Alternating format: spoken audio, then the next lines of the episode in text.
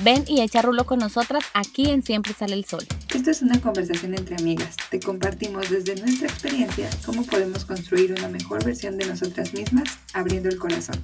Creemos firmemente que el primer paso para la transformación es la aceptación, abrazando cada parte de nuestro ser. Hasta eso que no te gusta. Yo soy Liz. Y yo Pina. Ok, ¿ya empezamos? Hola, ¿cómo están? Qué gusto saludarlos. Estamos muy contentas, muy emocionadas porque hoy tenemos un episodio súper mega especial. Eh, vamos a hablar sobre un tema que, wow, eh, el día de hoy de hecho se está conmemorando, entonces para nosotras eh, es súper importante y súper valioso compartirlo. Hoy 25 de noviembre es el Día Internacional de la Eliminación de la Violencia contra la Mujer y pues no podíamos dejar pasar esta fecha, así que me encantaría que Liz nos presentara a nuestra invitada de honor. Hola a todos, ¿cómo están? Sí, estamos eh, muy contentos de tener este tema con ustedes. Sabemos que eso es un tema complicado y delicado y quisimos eh, invitar a una psicóloga muy especial que está especializada pues en todo este tema de, de, violencia contra la mujer. Ella es Mari Carmen Gallardo y pues te damos la bienvenida y muchas gracias por estar con nosotros en este episodio. Muchas gracias a ustedes por la invitación y por la oportunidad, pues sí, de hablar sobre este tema que es importante en, en México, en el mundo, que, que, no podemos dejar pasar. De verdad que nos honra muchísimo. Yo quisiera empezar este capítulo dando como algunas cifras que encontré en, en haciendo mi investigación, encontré algunas cifras que de verdad me dejaron un poco mmm, como consternada. Ya ahorita le, le, daremos paso a Mari Carmen para que nos hable un poquito de su historia y de, lo, de la labor tan bonita que ella está ejerciendo pero primero sí me gustaría como dejar esto eh, para empezar el capítulo y es que según la Organización Mundial de la Salud, una de cada tres mujeres sufren violencia física y o sexual y esta es, puede, ser, puede ser infringida por su compañero íntimo. Esta estadística se ha manifestado a lo largo de los últimos 10 años y una de cada cuatro entre los 15 y 24 años, al menos una vez antes de cumplir los 25 años, ha sido violentada. En el mundo, 641 millones de mujeres son violentadas a diario. Esos son más o menos como para ponerlo en contexto, seis veces la población de México. En América Latina y el Caribe, más del 25% de las mujeres son violentadas. La verdad, estas cifras cuando estaba leyendo para, para hacer este um, capítulo me dejaron demasiado consternadas y pues nos gustaría, Mari Carmen, que nos hablaras un poquito de, de, eso que tú haces y de la labor tan bonita que, que emprendes y que, y que haces todos los días por las mujeres. Claro, pues yo laboro en un espacio dedicado especialmente a la atención de mujeres en situación de violencia extrema. En estos espacios lo que se hace es justamente resguardar durante cierto tiempo, aproximadamente tres meses, a mujeres, eh, sus hijas e hijos que han vivido este tipo de violencia extrema, física, psicológica, sexual. Entonces, lo que se hace en este espacio es trabajar de manera interdisciplinaria es decir, eh, hay área especializada de psicología para las adultas, para los niños, eh, área de trabajo social, jurídico, médico, educativo, en donde lo que se trata es que las mujeres puedan eh, pues retomar su vida eh, lejos de esta, de esta violencia de pareja que viven día a día. Entonces, lo que se trabaja con ellas es justamente que ellas aprendan a reconocer que es una labor bien importante el que reconozcan la violencia que estaban viviendo, ¿no? Creo que la violencia ha sido normalizada y, y, justificada, ¿no? A lo largo de, de la historia de los seres humanos. Entonces, las mujeres justamente en muchas ocasiones no reconocen que están siendo víctimas de dicha violencia, ¿no? Porque para ellas ha sido normal en este sentido que pues las parejas eh, las golpeen, las insulten, les apliquen la ley del hielo, en algún momento este, les hagan bromas pesadas, ¿no? Justificando que pues a lo mejor es parte del amor, es parte del juego de pareja, ¿no? y no se dan cuenta que muchas veces eh, están dejando secuelas en ellas. Entonces lo que hacemos es trabajar con ellas para que identifiquen la violencia, para que identifiquen este ciclo de la violencia en el que viven y a partir de ahí puedan justamente desarrollar todas sus herramientas, toma de decisiones, el autoestima, el autoconcepto, para que justamente puedan salir de esta clase de relaciones, ¿no? No es un trabajo sencillo porque, vamos, para ellas ya de por sí el, el vivir eh, violencia es difícil, pues es más difícil para ellas entonces trasladarse a este espacio, el identificar que a lo mejor la vida que ellas imaginaban no es real, ¿no? O, han tirado todas sus expectativas. Entonces, pues claro que este acompañamiento se hace los 365 días del año. Eh, es un espacio que siempre está abierto, pero claro que por la gravedad de los casos que trabajamos está en lugares resguardados. Entonces, eh, pues lo que se trata justamente es que ellas puedan retomar este, este curso de su vida. La verdad es que es un trabajo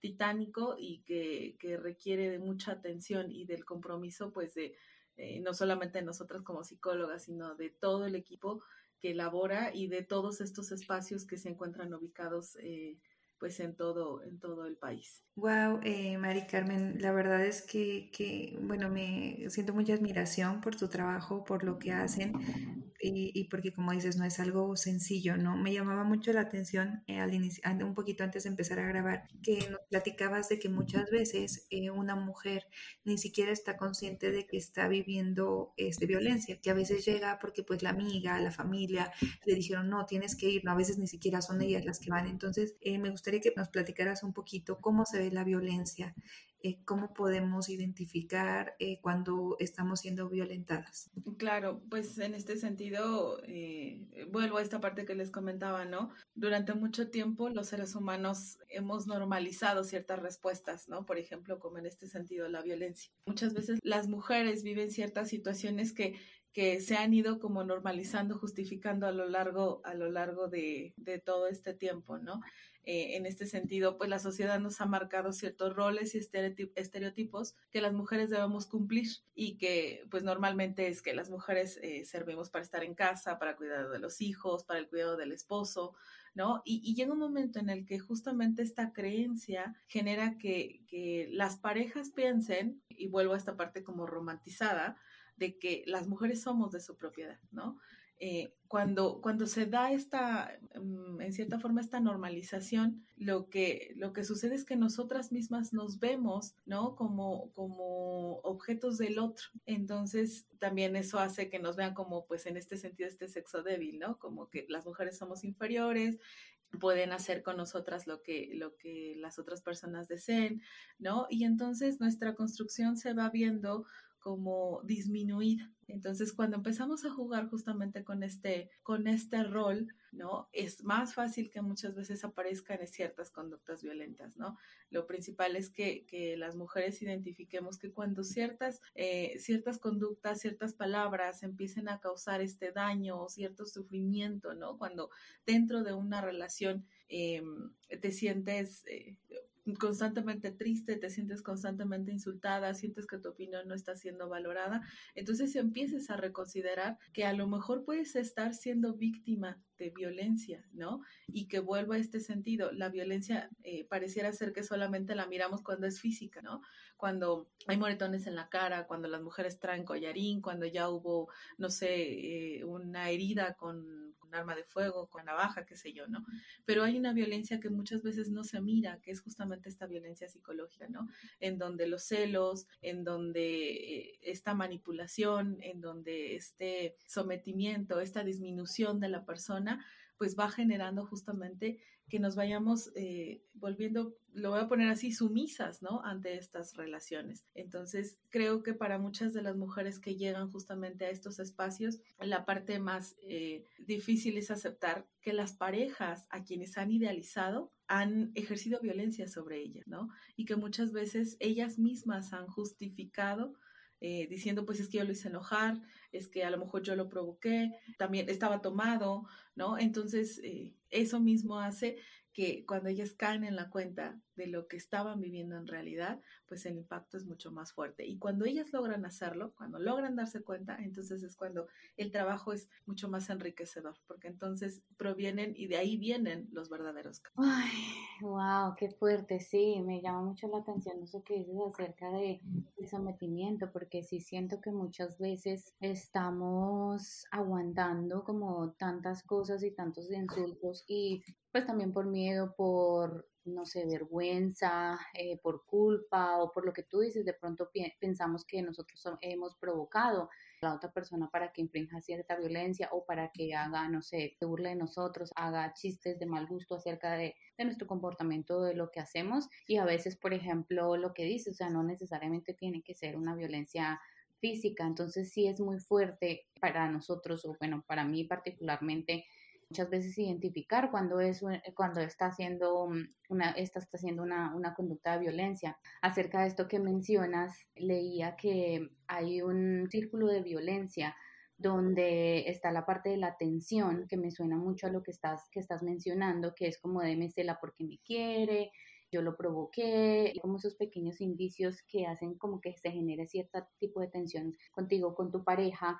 y luego de que viene la tensión está la parte de la violencia, cuando ya el agresor o, la persona que está contigo carga toda su, su violencia contra, contra la persona, puede muchas veces llegar hasta atentar tan fuertemente que la persona puede terminar en el hospital. Y la última parte es la luna de miel. Y esta fue la parte que más me impactó porque en esta parte de la luna de miel es como que el agresor se muestra como súper arrepentido por haberse excedido, por haber hecho este comportamiento, por haberle infligido violencia a, a la mujer es muy difícil cuando hay este círculo porque luego que llega la luna de miel, o no sé si en todos los casos de violencia se presenta el círculo, este círculo de que está la tensión, la violencia y luego la luna de miel, y en ese punto las personas dicen, bueno, pues ya cambió, ya no me va a volver a pegar porque se está portando súper bien y de repente vuelve a empezar el círculo. No sé tú cómo, cómo lo veas. Sí, de hecho, eh, parte de esta psicoeducación que se les brinda a las mujeres al inicio es justamente que ellas observen este ciclo de la violencia, tal y como lo mencionas, hay como esta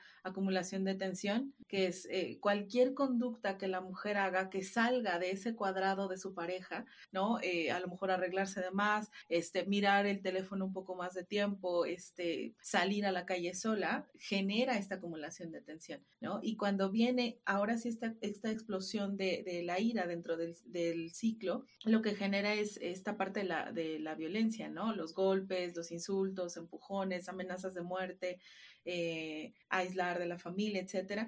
Entonces, este punto es eh, en cierta forma vital. Cuando esto sucede, la mujer eh, en algunos casos busca ayuda, ¿no? Busca ayuda ya sea de la familia, busca ayuda de amigos, de alguna institución. Y eh, es en este punto en donde muchas de ellas lo que hacen es justamente pues identificar, ah, estoy viviendo violencia, ¿no? Pero en algunas ocasiones, aunque suceda este momento, ¿no? Eh, viene la justificación de la pareja, ¿no? Que pues a lo mejor yo lo provoqué. Entonces, cuando pasa la luna de miel, ¿no? Que es este regresar de la pareja, es este parte del arrepentimiento, perdóname, no lo voy a volver a hacer. Y las mujeres eh, que son víctimas de violencia, ¿no? De verdad creen que las parejas están arrepentidas. Entonces, si en esta eh, explosión de la violencia salen de su domicilio, es en la luna de miel donde regresan. Por eso es que eh, en muchos sentidos muchas veces pues la misma sociedad ha estigmatizado esta parte de la violencia, ¿no? Porque es si, si ya te pegó, pues ¿por qué no te das cuenta, ¿no? ¿Por qué no te vas? Pero salir de un círculo ¿no? Un círculo vicioso es la parte más difícil. ¿Dónde cortas? Porque justamente al ser un círculo no hay como este inicio ni fin, ¿no? Eh, tú eres quien genera el corte. Pero si las mujeres están tan inmersas dentro de este círculo, salir es mucho más difícil, ¿no? Entonces, para muchas, cuando sucede este evento de violencia, ¿no? Y salen, el poder em, como adherirlas a un tratamiento, el poder hacer que ellas se den cuenta de la situación que viven es vital para que justamente puedan ahí romper con este, con este, ¿no? Si regresan en este sentido a la luna de miel, pues a lo mejor durante una semana está garantizado que él va a ser eh, todo dulzura, todo amor en la relación, pero va a volver a haber eventos que van eh, lógicamente a, a, iniciar con la cuestión. Y entonces esto vuelve a iniciar. Wow, qué fuerte. O sea, es súper fuerte porque como dices, muchas veces yo creo que estando adentro es algo muy complicado, ¿no? De ver, como dices, en dónde corto. Eh, sobre todo cuando nos hablabas de las mujeres que incluso son mamás, ¿no? Creo que también esto a veces puede ser visto como bueno, yo no soy mamá, pero, o sea, me, imagino y he escuchado a mamás que pues esta es la parte que más les preocupa, ¿no? Los hijos, de cómo me voy a separar y voy a de alguna manera mm, deshacer a mi familia. Y, creo que también eso es algo como muy cañón, porque a veces eh, los patrones se siguen repitiendo, ¿no? Entonces, si no, si no cortamos ese círculo, muchas veces, tristemente, los hijos pues crecen y siguen repitiendo estos, estas conductas, ya sea que sean las víctimas o los victimarios, pero es como que se sigue repitiendo exactamente lo mismo, pues hasta que no hay un punto en el que alguien decide, como decías, cortar este círculo vicioso. Sí, de hecho, parte de, de, los elementos que impiden en muchas ocasiones a las mujeres salir de esta violencia, pues es estas, estas creencias románticas, ¿no? De, pues esta idea de, de, del matrimonio hasta la muerte, ¿no? De esta es la pareja que me tocó y con esta debo aguantar, ¿no? El amor lo supera todo yo voy a tener el poder o voy a poder hacerlo cambiar, ¿no? Eh, incluso en muchas ocasiones las, las usuarias con las que trabajamos pues traen esta carga, ¿no? De si, si yo me voy, mis hijos se van a quedar sin un padre, aun cuando el padre, ¿no? Que tienen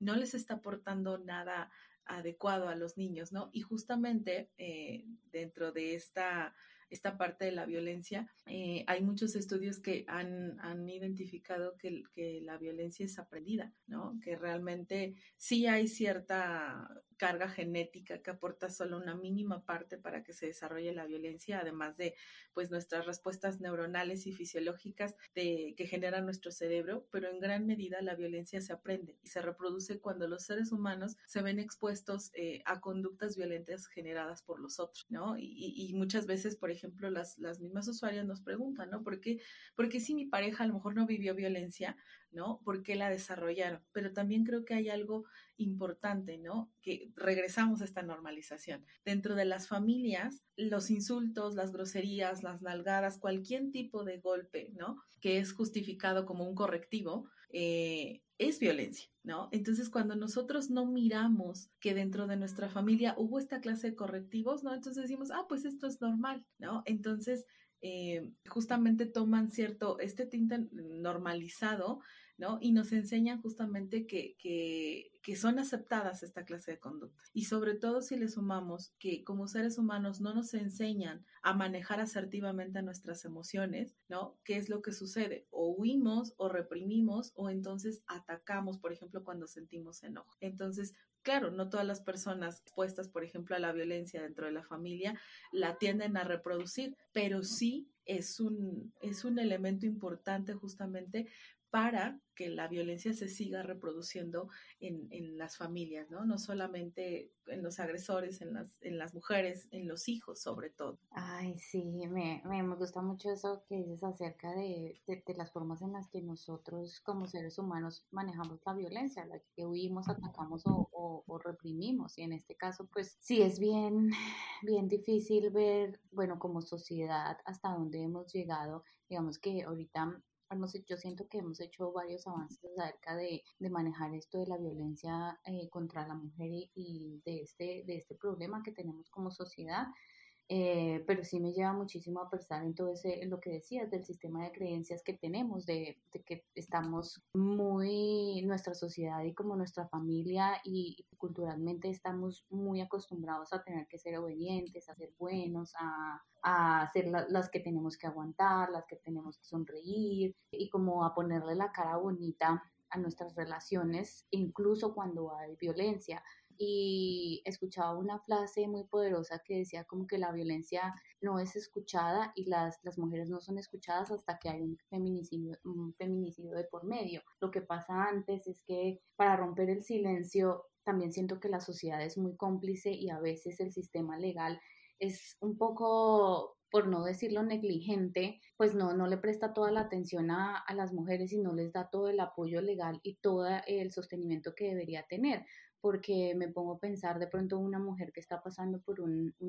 episodio de violencia y tiene el valor de denunciar ante las autoridades y decir esta persona me está maltratando y muchas veces esto simplemente es como un delito menor y no pasa absolutamente nada. Entonces, ¿qué va a pasar? O qué ha pasado muchas veces es que la persona va y denuncia, la mujer va y denuncia y el agresor pues no tiene ninguna, no, no tiene cárcel, no tiene absolutamente nada, entonces pues va y la busca para atacarla de nuevo porque pues está lleno de ira y está lleno de, de todos estos sentimientos de que lo denunciaron y ahí es donde se viene todo un tema muchísimo más grande. Entonces, si tuviéramos un poquito más de, de ayuda de la sociedad y de, y de también de, de hacer un poquito más de pedagogía a la población acerca de qué es la violencia, que es lo que estamos tratando de hacer nosotros también, también sería un poquito más fácil que las mujeres rompieran el silencio, pero también teniendo a dónde ir. Claro, creo que lo que hemos hecho en muchas ocasiones como sociedad es esta estigmatización, ¿no? Eh, solo cierto sector de mujeres son las que sufren violencia, ¿no?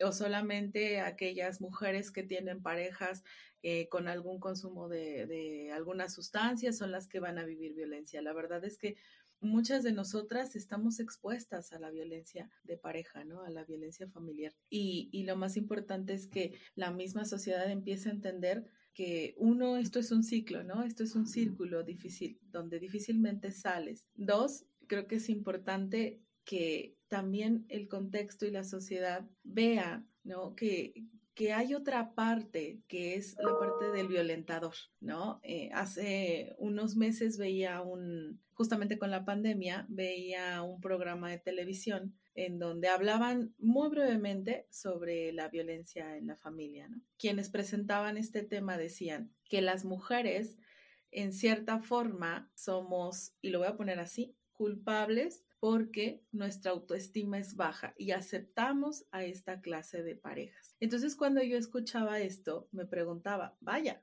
la carga la tenemos nosotras, ¿no? ¿Y qué pasa con los sujetos, con estas parejas que ejercen violencia, ¿no? ¿Dónde están visibilizados? ¿Dónde a ellos los cuestionamos sobre sus conductas, ¿no? Pareciera ser que las mujeres siempre cargamos con esta responsabilidad, ¿no? Y eso no quiere decir que nos volvamos víctimas, ¿no? Pero sí también hay que ver que la violencia requiere de estas dos partes, de la que el que lo ejerce y de quien la recibe. Y casi siempre, ¿no? Es más estigmatizado, es más juzgado quien la recibe que quien la ejerce, ¿no? Entonces creo que cuando eh, en la sociedad, ¿no? Nosotras como mujeres empezamos a entender, ¿no? Que detrás de, esta violencia que viven las mujeres hay toda una serie de elementos y que además le sumamos la poca capacidad de las parejas de poder manejar sus emociones, ¿no? De poder responder asertivamente, entonces eso te hace entender que la violencia, así como es un ciclo, también tiene dos elementos importantes. Wow, sí, qué, qué fuerte, qué fuerte, porque como dices, al final y al cabo, eh, a lo mejor se habla del tema, pero bueno, la culpa sigue siendo de la mujer, porque pues porque no se empodera, porque no cree en ella, porque la autoestima, y como dices, no se visibiliza la otra parte que está ejerciendo pues este tipo de conducta tan dañina, ¿no? Em, hemos estado platicando pues mucho de, de, esto, de lo difícil que es salir de ahí, pero creo que también eh, estaría muy padre que nos compartieras la parte bonita, ¿no? Obviamente creo que es un proceso muy complicado, es un proceso que cuesta mucho trabajo, que requiere mucho amor propio, que requiere mucha fuerza, que a veces eh, pues no sé de dónde sale, pero creo que también es posible romper ese círculo y creo que sobre todo vienen cosas maravillosas cuando las mujeres pueden eh, salir de ahí, ¿no? Cuando se dan cuenta que hay algo más que, que las espera, que la vida no se acaba, que aunque hayan idealizado a su pareja, creo que como decías, esa parte pues es muy dolorosa, ¿no? Cuando dices la persona que yo amo es la que me está infligiendo violencia, es la que me lastima y de alguna manera esa también me gustó mucho cuando decías, ¿no? A veces las mujeres nos quedamos porque dices, bueno, va a cambiar, yo lo voy a cambiar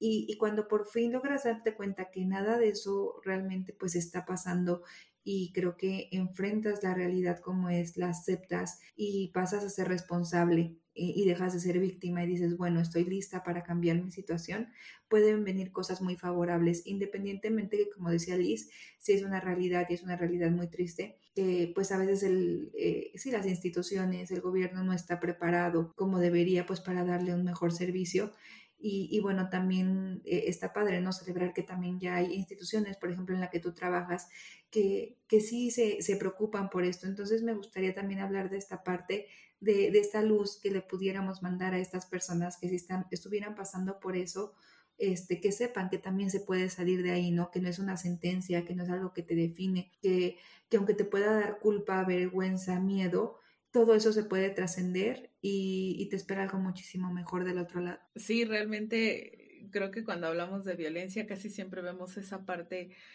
em, negativa, esa parte oscura, ¿no? Pero cuando llegan mujeres, por ejemplo, en, nuestro espacio, eh, sí he tenido algunos casos donde ellas mismas te dicen, ¿no? Este proceso ha sido bastante doloroso, pero eh, si algo he aprendido al trabajar con, con, ellas y al ver esta parte de las emociones es que em, el, este dolor o este, esta tristeza, este duelo que ellas empiezan a vivir, va a generar algo diferente también en ellas, ¿no? Ese, ese dolor tiene un propósito. El dolor de darse cuenta tiene el propósito de hacer que las mujeres puedan salir, ¿no? De estas situaciones de violencia y transformarse, ¿no? Generar esta metamorfosis en ellas. Hemos tenido casos en donde, bueno, creo que es parte de, de este proceso de darse cuenta, casos en donde sí, efectivamente muchas mujeres pues han regresado, ¿no? Con estos con estos agresores, pero también tenemos la creencia y la convicción de que nadie nadie regresa como se fue. Y ha habido muchos casos en donde estas mujeres que regresan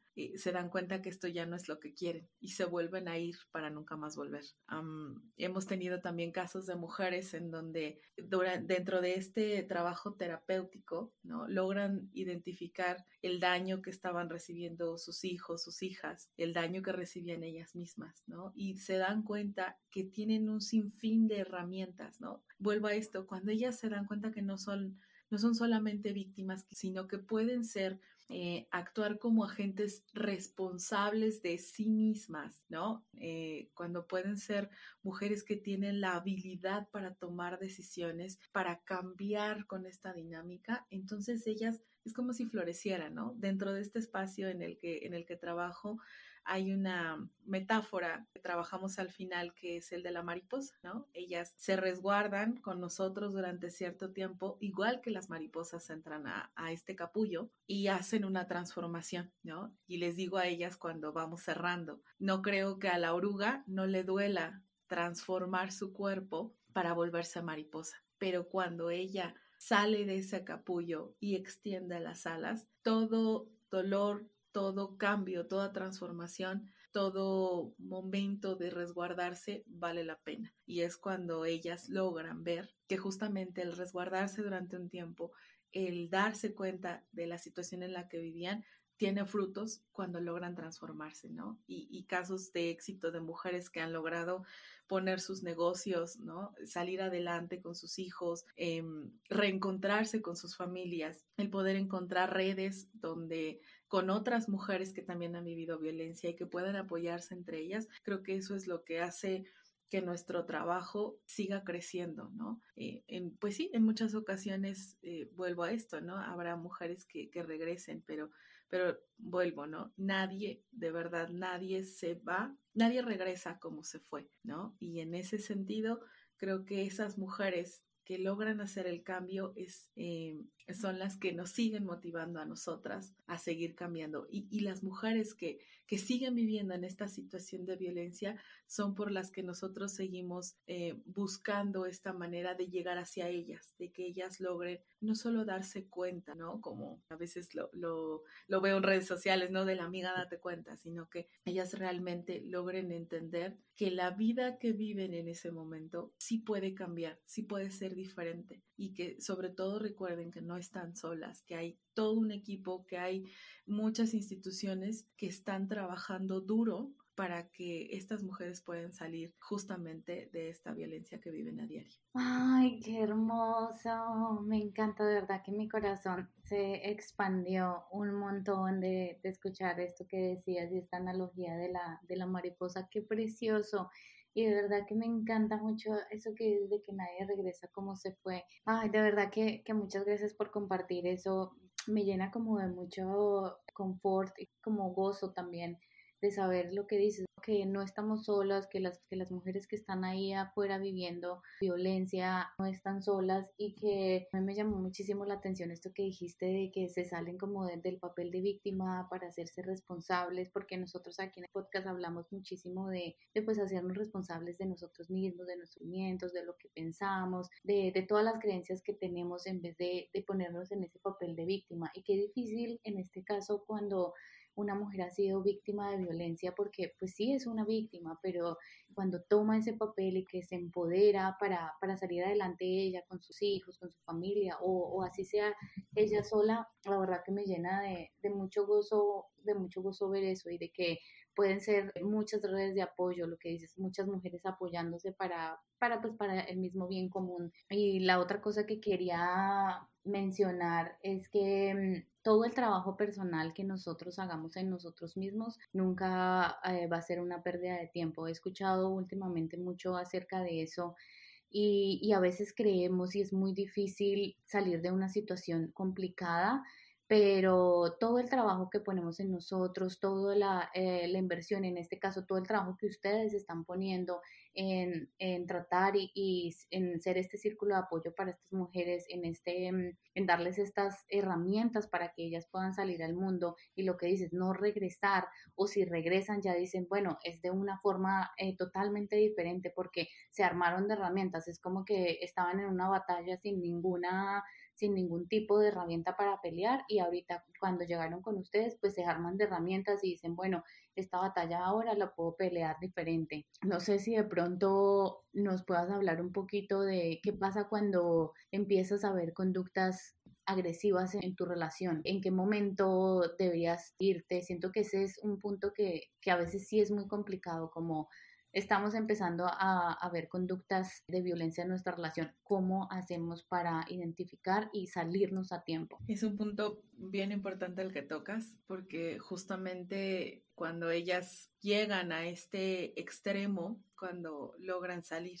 ¿no? Cuando ya su vida corre peligro, cuando em, ya hay una amenaza de muerte, cuando los golpes ya sobrepasaron todo límite, por así decirlo, es cuando ellas salen, pero creo que como en todo, la prevención genera la diferencia. Em, creo que en ese sentido, si uno eh, dentro de una relación de pareja comienzas a darte cuenta que, que tu pareja no logra manejar sus emociones adecuadamente, si cuando se enoja, rompe, pega a la pared, se lastima a sí mismo, cuando no mide en ese sentido las palabras que dice, ¿no? Te insulta, te hiere, es un buen momento para que empieces a prender el foquito, ¿no? Para que digas algo está sucediendo y sobre todo que como mujeres entendamos que no tenemos el poder para cambiar a nuestras parejas, ¿no? Ni todo el amor va a hacer que uno logre que, que, mi pareja sea diferente, que se controle. Si le sumamos a que nuestras parejas consumen algún tipo de sustancia, alcohol, droga, también es un elemento que debe siempre ponernos en alerta, porque justamente eh, el consumo de una sustancia eleva eh, la presencia de la violencia eh, dentro de una relación de pareja, ¿no? Y si, si yo comienzo a darme cuenta de estos elementos, de estos foquitos rojos, ¿no? Sí necesito, y en mucho sentido cuando trabajamos con las mujeres, ¿no? Es trabajar este, este plan de seguridad, ¿no? Que ellas empiecen a identificar, ¿no? Estas, no sé, salidas de emergencia, estas eh, redes a quienes pueden acudir si es necesario, eh, pero creo que, que, sí es importante que las mujeres empiecen a ver dentro de sus parejas si ellas logran tener esta capacidad para manejar sus emociones, ¿no? Si, si se llegan a hacer daño a ellos mismos, entonces hay que empezar a considerar que quizá puede ser un elemento para que ellos en algún momento pierdan ese control de sí y pasen a dañar no solamente a, a nosotras como mujeres, sino también a, a nuestros hijos o a otras personas.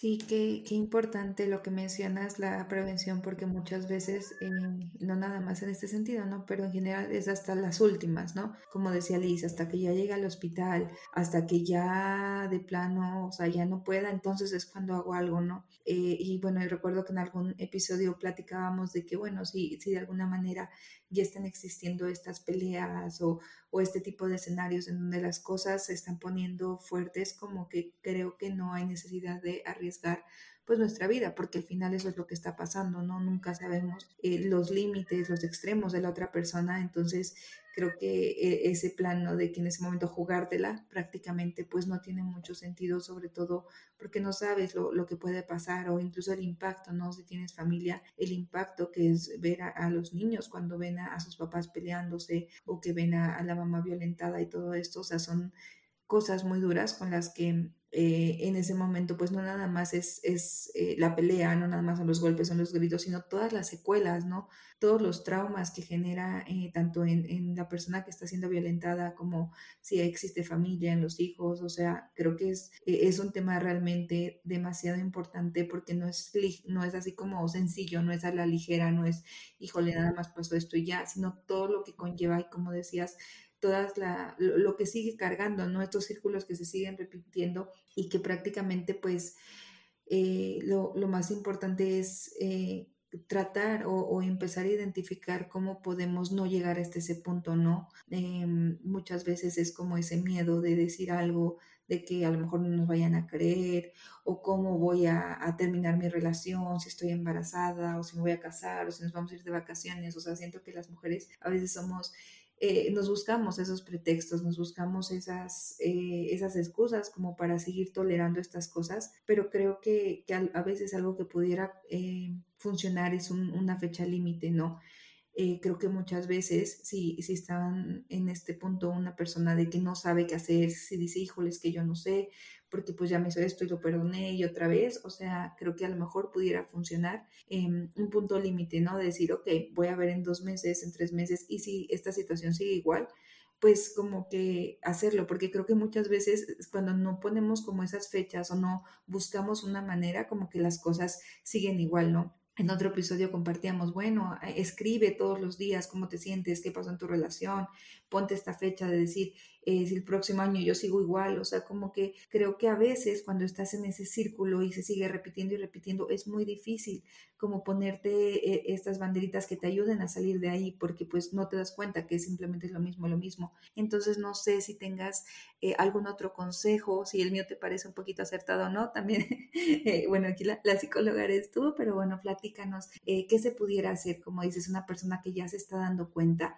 qué le podría funcionar, porque creo que es bien difícil estar en ese punto, estás muy confundida y no sabes si sí o si no. Mm, claro, creo que regreso a este punto, ¿no? Empezar con esta, este cuestionamiento de uno mismo. ¿De verdad yo puedo o tengo el poder para cambiar al otro? ¿No? Cuando empiezas a, a preguntarte si realmente puedes hacer algo para ayudar al otro y te das cuenta eh, muy en tu interior que no puedes, entonces empieza por ahí, ¿no? Este, em, no sé, este checklist de, de, tu relación de pareja, si a lo mejor eh, ya peleamos más de lo, de lo normal, voy a poner este tema normal entre muchísimas comillas, si ya peleamos mucho, si en este sentido eh, las palabras que utilizamos empiezan a lastimarnos el uno al otro, ¿no? Y si a lo mejor yo no observo que él tiene como este deseo de, de buscar ayuda, ¿no? Entonces creo que es un buen momento para decir, está aquí, ¿no? Mm, como tú mencionas, a veces, eh, no sé, me pongo un límite, ¿no? Si el siguiente año estoy eh, igual, entonces me voy, pero muchas veces, muchas ocasiones, no hay siguientes años, ¿no? Porque la violencia cada semana, cada día va aumentando hasta que quizá ya no llegamos a ese siguiente año pero creo que sí es importante en ese sentido ir valorando cómo se encuentra nuestra relación día a día, ¿no? Y si esta otra persona, ¿no? Logra darse cuenta cuando a lo mejor me dice alguna palabra, una grosería, que si él lo nota y hace algo para generar ese cambio, entonces puede haber un buen pronóstico en esa relación. Pero también si esta pareja no se da cuenta y al contrario aumentan los insultos, aumentan las groserías, entonces cuidado, ¿no? Porque entonces eh, estamos hablando de alguien que no está siendo asertivo con estas emociones, que no está manejándolas adecuadamente. Entonces, sí es un buen momento para que nosotras podamos valorar y, y en pues muchas ocasiones, ¿no? Con con todo ese, eh, pues a lo mejor dolor, esa vergüenza que las mujeres cargamos, eh, esa culpa, pues empezar a buscar ayuda, ¿no? A veces de quien mejor nos, nos agarramos es de nuestras redes de apoyo, familiares, eh, nuestros padres, nuestros hermanos, eh, nuestros amigos. Creo que siempre puede haber alguien que esté alrededor de nosotros, que nos, que nos dé esa mano que necesitamos, que nos diga esto que estás viviendo ya no está bien, ¿no? Y creo que por ahí empezamos, ¿no? Por, por hacer este checklist, por revisar si la relación en la que estoy me, me, lastima más de lo que me aporta, ¿no? Y si hay alguien a mi alrededor que en ese sentido pueda, pueda apoyarme, ¿no? Creo que cada mujer, esto sí es algo real, ¿no? Cada mujer tiene su momento para darse cuenta de lo que está viviendo, ¿no? Todas las personas, por ejemplo, para entrar a un proceso terapéutico, sucede algo, ¿no? Pasa algo en sus vidas que dicen, ya no puedo con esto, tengo que empezar a hacer algo y buscan ayuda, ¿no? Entonces creo que pasa lo mismo en este sentido con la violencia. Hay un suceso que rompe con toda esta estructura y entonces es el momento en el que ellas deciden buscar ayuda. Si bien es cierto que muchas veces, eh, lo comentabas hace un momento, ¿no? Las autoridades a veces no ayudan porque ellos también traen esta consigna de, pues es una mujer violentada que en algún momento va a regresar, ¿no? Entonces, pues le voy a hacer caso a medias, ¿no? Pero sí hay otras instituciones donde las mujeres son escuchadas y donde cuando llega ese punto en donde dices, necesito ayuda, esto ya no me hace sentir bien, ahí es a donde justamente tú te puedes dirigir. Ay, claro que sí. Muchas gracias por, por estas herramientas. Siento que van a ser muy útiles para nuestra audiencia y para todas las personas que de pronto en el momento están por de violencia o estén como cuestionándose si su relación tiene o si están pasando por este tipo de, circunstancias. La verdad, muchas gracias por haber estado con nosotras, te lo agradecemos inmensamente, agradecemos muchísimo la labor que haces con, con las mujeres y, y la labor tan, tan bonita que haces. No, pues gracias a ustedes por, por esta invitación, por permitirme acercarme a, mujeres, a hombres, a, personas que estén escuchando justamente esto, porque creo que el primer elemento es lograr entender que la violencia, debajo de ella hay muchos elementos importantes, hay muchos elementos que hacen que sea difícil para muchas mujeres salir de ella, ¿no? Y cuando uno logra comprender que no es solamente abrir la puerta, tomar las llaves, cargar a tus hijos y salirte y, se acabó, ¿no? Cuando tú logras entender que no solamente eh, es así de sencillo, puedes entender que, que, la ayuda que necesitan las mujeres que viven violencia es más profunda, es más especializada, es, eh, requiere de, otra perspectiva para que podamos entender que, que cuando ellas se deciden a salir, abrir esa puerta y decir hasta aquí, ¿no? Se puedan sentir también, porque no?, entendidas, ¿no? Entonces creo que necesitamos sí una sociedad mucho más empática en estos temas de la violencia, que podamos ofrecer una ayuda diferente y sobre todo lo que estas mujeres necesitan y sobre todo no solo estas mujeres, niños y niñas también necesitan relación de la violencia. Sí, por supuesto, em, esta, esto que dices, generar esta empatía y, y, quitarnos esas etiquetas, ¿no? De pues es que se lo buscó, pues es que sí ya sabía cómo era, o sea, creo que todos somos un universo y como dices, todas las creencias, traumas, todas las cosas que traemos, o sea, creo que ese juicio es algo que deberíamos de erradicar y simplemente si podemos ayudar, pues hacerlo. Em, Mari, eh, bueno, aquí en México hay algún número al que se pueda llamar en caso de que en ese preciso momento estés experimentando esta violencia. Creo que Liz nos investigó uno ahí por en Colombia, eh, pero no, aquí en México, ¿cuál sería? Pues en este sentido está el 911, que es el número de, de emergencia, ¿no? Que también puede conectar hacia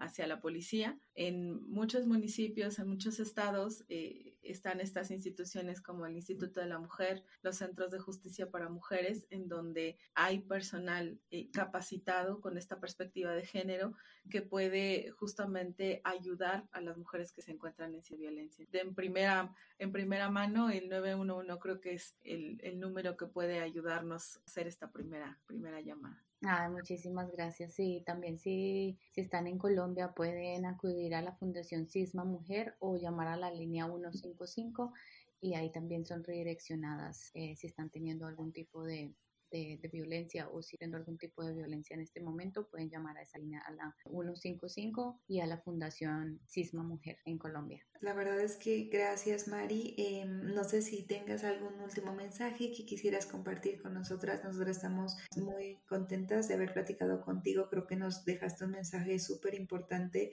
y la verdad lo que, lo que decías, ¿no? De que sí, a veces uno puede decir, ay, en un año lo checo y qué tal que no llega ese año. Entonces creo que eh, realmente es eso, ¿no? O sea, de, repente cuando me escuchaba dije, sí es cierto, o sea, es que es tu vida, o sea, no puede uno seguir jugando a, que no pasa nada, a que es normal, a que las cosas van a cambiar, porque al fin y al cabo es tu vida la que pende de un hilo. Entonces, la verdad fue como, wow, totalmente eh, darme cuenta de, de eso, ¿no? De que incluso sabiendo del tema, muchas veces no nos damos cuenta de la gravedad. Entonces, muchas gracias, creo que fue una frase súper poderosa decir que quizás no llega e-, ese día, ¿no? Ese, ese plazo límite. Yo creo que el plazo límite es hoy, cuando te das cuenta que algo no está bien y que pues puedes correr mucho peligro tanto tú y si tienes familia pues también. Pues además de agregar este, este número del 911 que es de emergencias, pues eh, también esta Red Nacional de Refugios tiene estas eh, líneas telefónicas en donde uno puede acceder en caso de, de estar viviendo una situación de violencia y pues te ofrecen esta